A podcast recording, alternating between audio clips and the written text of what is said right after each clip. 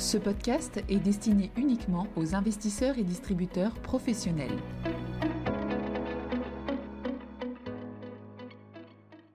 Bonjour à tous. Aujourd'hui, nous allons parler d'inégalité et de changement climatique, qui sont, comme nous allons le voir, deux méga-tendances très reliées entre elles. Avant de commencer, on pourrait simplement rappeler que les tendances d'émissions de gaz à effet de serre ne sont pas bonnes. C'est notamment ce qu'indiquait le dernier rapport du GIEC dont ma collègue Juliette Cohen a fait une synthèse dans un podcast récent.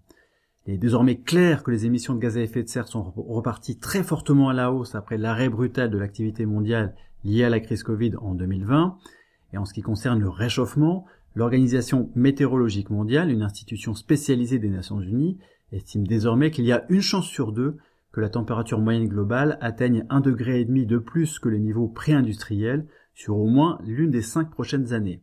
Et selon ces modèles, la probabilité qu'au moins l'une des cinq années entre 2022 et 2026 soit la plus chaude jamais enregistrée est de 93%. L'une des grandes questions qu'on peut se poser est de savoir comment sont distribuées les émissions de gaz à effet de serre. Certains individus émettent-ils plus que d'autres? On se doute bien que oui, mais si oui, lesquels et dans quelle proportion Et cela tombe bien, le rapport mondial sur les inégalités 2022, publié par le Laboratoire sur les inégalités mondiales, consacre un chapitre entier aux inégalités carbone. Ces chercheurs ont essayé de déterminer la répartition de l'empreinte carbone de la population mondiale selon les zones géographiques et les niveaux de revenus. La première conclusion de ces travaux est qu'il existe une très grande inégalité vis-à-vis des émissions entre les individus. À l'échelle mondiale, 10% des plus gros émetteurs sont responsables de près de 50% des émissions, tandis que les 50% du bas de la distribution n'en produisent que 12%. 1% de la population mondiale serait responsable de 17% des émissions.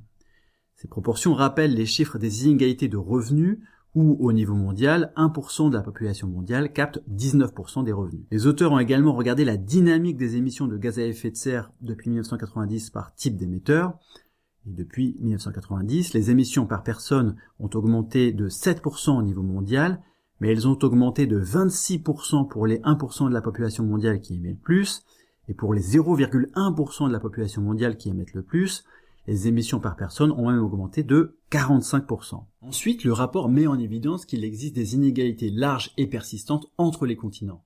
En moyenne, les êtres humains émettent 6,6 tonnes d'équivalent dioxyde de carbone par tête et par an, mais cela masque des inégalités énormes entre continents puisque les émissions par tête et par an sont de 1,6 tonnes en Afrique subsaharienne, de 8,6 tonnes en Asie de l'Est, de 9,7 en Europe et de 20,8 en Amérique du Nord. Pour l'Amérique du Nord, les émissions correspondent donc à trois fois la moyenne mondiale et sont six fois plus importantes que ce qui est nécessaire pour limiter le réchauffement à 2 degrés. Mais le rapport va un cran plus loin en montrant que les inégalités carbone au sein des régions sont plus grandes que les inégalités carbone entre les régions. En réalité, comme le disent les auteurs du rapport, cette inégalité n'est pas simplement une affaire qui opposerait pays riches et pays pauvres, il y a de gros émetteurs dans les pays pauvres et de petits émetteurs dans les pays riches. En Europe, la moitié la plus pauvre de la population émet environ 5 tonnes de gaz à effet de serre par an et par personne.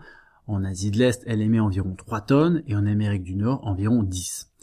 Le contraste est criant avec les émissions des 10% les plus émetteurs de ces régions, avec 29 tonnes par an et par personne en Europe, 39 en Asie de l'Est et 73 en Amérique du Nord. L'un des éléments soulignés par les auteurs du rapport est que les émissions de la moitié la plus pauvre de la population des pays riches se situe quasiment déjà au niveau que ces derniers se sont fixés comme objectif pour 2030 quand on exprime ces objectifs par habitant.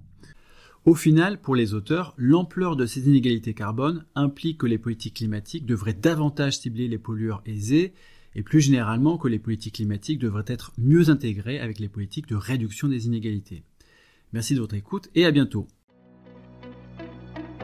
Communication promotionnelle non contractuelle les commentaires et analyses reflètent l'opinion de CPRAM sur les marchés et leur évolution en fonction des informations connues à ce jour. Du fait de leur simplification, les informations données dans ce podcast sont inévitablement partielles ou incomplètes.